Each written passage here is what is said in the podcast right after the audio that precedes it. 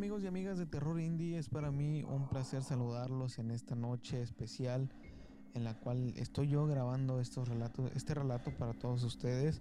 Espero que ustedes utilicen todos los factores que se necesitan para escuchar este relato 100% con todo el terror que se pueda eh, sentir, que son las luces apagadas, eh, audífonos, o si estás en familia, pues hay un, eh, una bocina con la botanita, con hace mucho calor, con la cervecita, con el agua fresca, con tu coquita, lo que tú quieras eh, para que disfrutes estos relatos. Eh, y pues bueno, nada más que añadir, yo te deseo una muy buena noche y que disfrutes el siguiente relato llamado Él me obligó a hacerlo.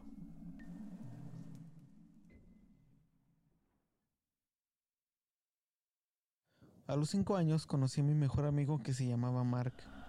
Era un par de años mayor que yo, pero teníamos muchas cosas en común.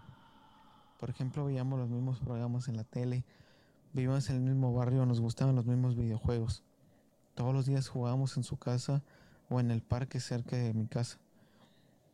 Aunque él era demasiado violento cuando jugábamos, siempre estábamos de acuerdo en todo. Por eso rara vez peleábamos. Cuando cumplí los 7 años las cosas empezaron a poner algo violentas. A menudo empezaba a pelear con otros niños por razones un tanto estúpidas.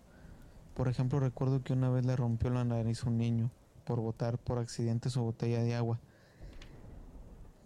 Grita cuando pierde jugando a las escondidas o patea a otro niño por no querer compartir su chocolate. Como buen amigo que soy siempre intentaba calmarlo de sus impulsos. Pero casi siempre terminaban llamando a sus padres y ellos lo único que hacían era golpearlo. Cuando nació su hermana pequeña su comportamiento empeoró por completo. Cuando tenía un año trató de ahogarla haciéndole morder el pastel la golpeaba cada vez que se acercaba a él y sus padres lo único que hacían era seguir golpeando. Él ya no era el mismo a la hora de jugar. Ahora no quería perder nada. Jugaba sucio y le pegaba al que se quejaba. Nadie quería jugar con él. Yo lo hice porque, bueno, él era mi mejor amigo y yo no conocía a nadie más. La maestra ya no podía soportarlo.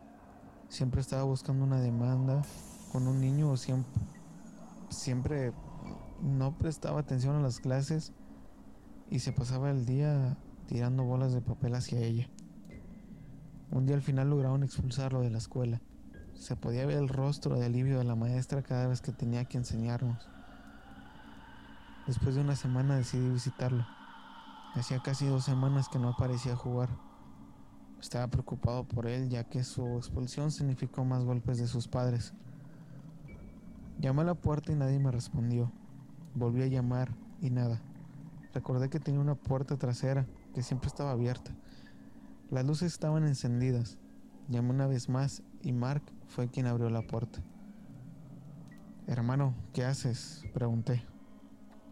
Nada, solo haciendo mi tarea de mi nueva escuela, respondió. Noté que su camisa tenía manchas rojas muy notorias. ¿Has estado comiendo fideos con salsa? Pregunté. Sí, eso cocinó mi madre hoy, respondió. Ahora estoy almorzando y necesito terminar rápido mi tarea. Rápidamente me enteré que estaba mintiendo. Supe que nunca hacía los deberes a pesar de que sus padres lo golpeaban. Esperé unos minutos antes de entrar. Lentamente abrí la puerta para no hacer ruido. Todo estaba bien, pero no veía a sus padres por ningún lado. La sala era la única habitación iluminada, así que tuve que tener cuidado con las escaleras. Con la lucecita que tenía pude ver a alguien sentado. Era el padre de Mark. Estaba muerto y comenzaba a pudrirse. Tenía un cuchillo clavado en su corazón y varios moretones en el cuerpo.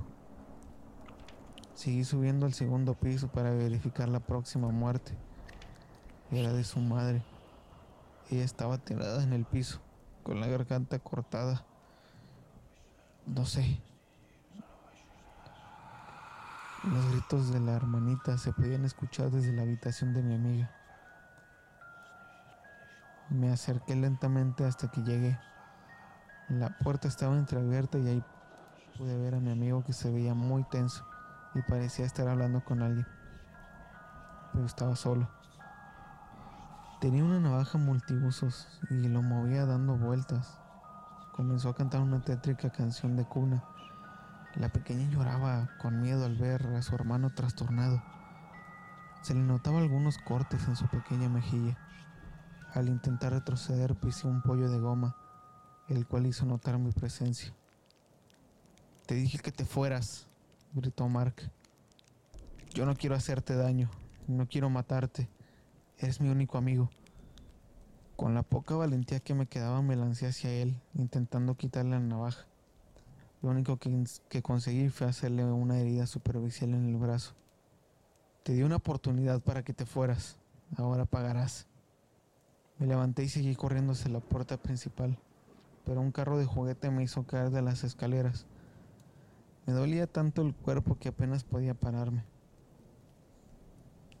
Te dije que lo voy a matar. Te dije que lo voy a matar. Se escuchaba en el segundo piso. Estaba seguro que Marca hablaba con alguien. ¿Será consigo mismo? Los gritos volvieron. Parecía que mi amigo peleaba con alguien hasta que me vio. Lo siento mucho, amigo, pero él me obliga a hacerlo, dijo mientras bajaba lentamente las escaleras. Él habla conmigo siempre y me dijo que hiciera todo esto Ahora por descubrirme tendrás que sumarte a todos ellos. Creo que él estará contento con tanta sangre derramada. Ahora me dejará en paz y por fin y para siempre. Con el miedo en mi rostro me arrastré hasta la puerta y lo único, lo último de mis fuerzas, lo abrí y salí corriendo. Encontré a un policía voltando a un auto en el camino. Intenté explicarle lo que sucedió, pero no me creyó, o eso pensé al inicio. La mañana siguiente salieron las noticias de la casa de mi amigo Mark, pero no estaba él o su hermana, solo el cuerpo de sus padres de una nota que decía, él me obligó a hacerlo. Lo siento.